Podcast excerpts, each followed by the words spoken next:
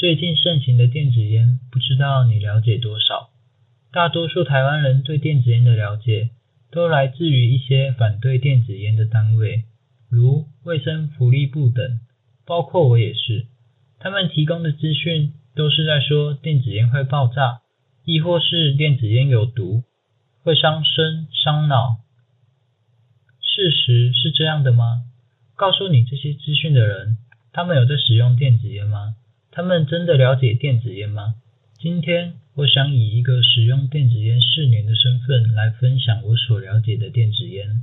那么从电子烟的起源说起，电子烟的这个概念，在一九六三年的时候就有人提出，他是一位美国人，名为赫伯特·吉尔伯，他提出一个非烟草香烟的装置，这是一个通过加热尼古丁溶液产生蒸汽气体的设备。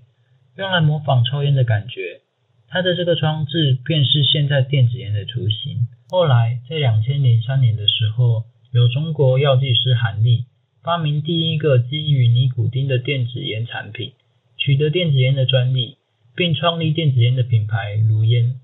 比之一九六三年的构想，它的设计更为完善。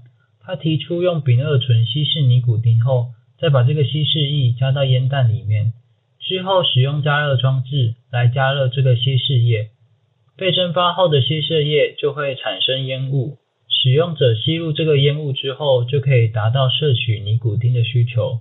其实这个就是现在所有电子烟的运作原理。电子烟主要分为三大部分，分别为雾化器、主机、烟油。我们看到报道电子烟爆炸的新闻，他说电子烟雾化器爆炸，其实。雾化器是不会爆炸的。简单来说，雾化器就是一个容器，这个容器里面会有一个加热元件，这个加热元件是由一个线圈和一团棉花所组成的。可加热元件又分为两种，一种是一颗一颗的，由工厂生产，它里面有线圈和棉花，但是这种加热元件有一定的寿命，当它寿命到达的时候，就直接丢掉换新的。这个就是我们俗称的成品芯，也是我们常见的烟弹，主要适用于小烟。什么是小烟？就是一台主机中所有东西都设定好，不能更变功率、温度等。一种是自己设定的缠绕线圈，然后将棉花塞进线圈里，这是自制的加热元件，这个我们也称它为线圈。可是随着技术越来越进步，现在不只有线圈，还有一种叫钢网，是把先前所说的线圈改成网状，可以更加均匀的加热。钢网可以提供更浓郁的口感。我们目前最常见的都是用棉花，它就是用来吸油跟储存油的东西。但是现在也开发另一种叫做陶瓷，利用陶瓷的毛细孔去吸油储存油，优点是比较不容易烧焦。出烟较为细腻，不过它的味道就没有棉花来得好。雾化器也分为两种，一种有油仓的叫除油式雾化器。除油式雾化器顾名思义，就是它可以把油装在雾化器里面。另一种没有油仓的叫低油式雾化器。低油式雾化器比较不一样，低油式雾化器使用三五口后，要把盖子打开来，把油滴到棉花上面，所以才称它为低油式雾化器。前面所说的烟弹，也就是雾化器的一种。第二个部分，主机。主机它提供功率来加热雾化器里面的加热元件，利用高温来气化烟油，进而产生烟雾。主机也分为两种，一种是有荧幕的电子式主机，或者是没有荧幕的悦刻、SP2 杆状等等的，也叫做电子式主机。电子式主机里面会有一块电路板。而这个电路板上面有一些电子元件，可以用来稳定电流。有萤幕的主机，它可以依个人喜好去调整功率、调整温度。最重要的是，电子式主机里面都会有一个防短路措施，只要有短路或者是不正常的放电，只要晶片侦测到，就会自动断电，让你无法使用，用来保护使用者。所以这些电子式主机基本上都是非常安全的。不会有什么爆炸的问题。可是第二种，我们俗称的机械式主机，它没有任何电子元件，也没有晶片。它的运作原理就是由电池提供电能，然后以雾化器跟主机为回路来运作。基本上会使用机械式主机的人，对电阻都会有一定的知识。只要使用者有相关的使用经验，正确的操作之下，基本上是不会有危险的。会有问题的可能是电池装反，或者是使用不适合的机械式主机的雾化器，亦或者是自制的线圈电阻太低，造成电池过放。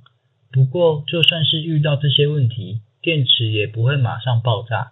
电池在爆炸之前，它会产生不寻常的高温。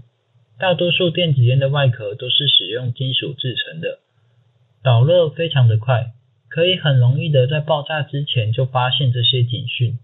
真的会爆炸，都是因为使用者明明已经接收到这些警讯，还是继续使用。当不理会这些警讯的时候，最终电池就会爆炸。其实电子烟是安全的，不安全的是人。一直以来最有争议的就是烟油。制作烟油一定要有的成分有丙二醇、蔬菜甘油，还有调味剂，也可以称之为香精。以上是必要的。那些尼古丁、毒品都不是制作烟油的必要成分。而新闻报道电子烟会产生甲醛等。都是因为实验时所使用的温度过高，正常的使用情况下是不会有问题的。丙二醇俗称 PG，是一种有机化合物，是食品添加物、保湿剂、防冻剂、溶剂。为什么会需要将丙二醇添加到烟油里面呢？通常甘油会过于浓稠的关系，无法溶解香精或者是调味剂，所以这个时候就需要加入一点丙二醇。让香精跟甘油可以更顺利的溶解在一起。如果没有加入丙二醇的话，会发现烟油放置一段时间之后，香精和甘油会分离，造成味道不均匀的状况。而美国 FDA 认定丙二醇是一种大致为安全食品的食品添加物，在食品、药品、化妆品的用途占了百分之二十。而且，就算你不抽电子烟，在其他生活用品里摄取到的丙二醇也不少，往往化妆品生产商会将它用于个人保健品的润肤成分，所以丙二醇基本对人体无害。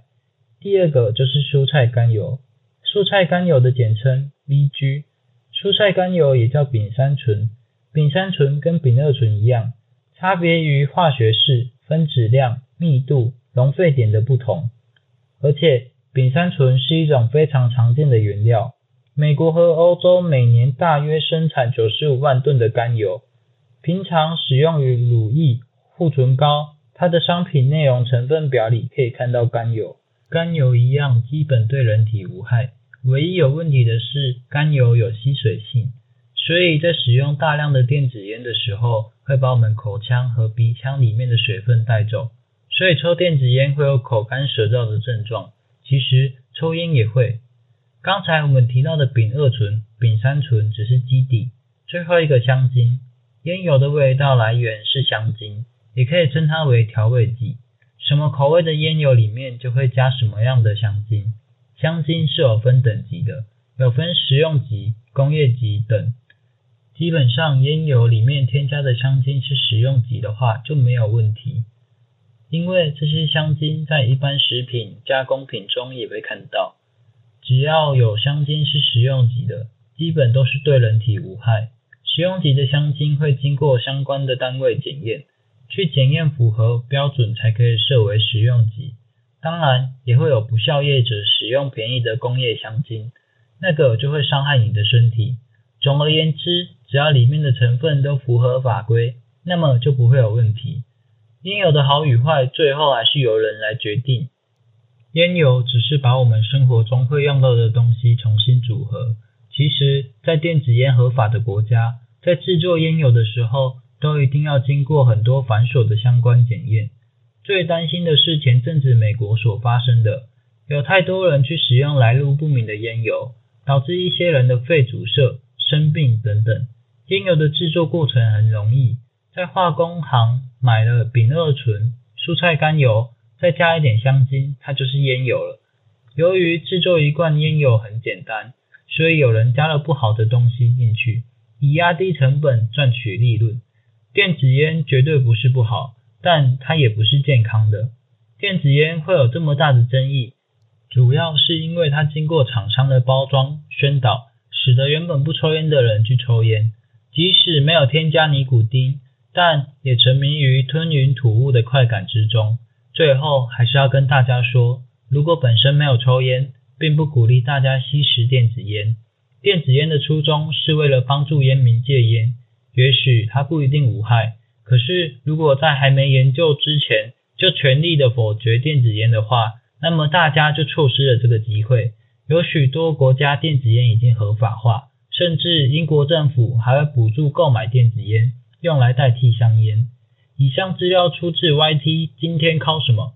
如果想了解更多更详细的内容，请上 YT 搜寻今天考什么。感谢您的收听，下次再见。Thank you.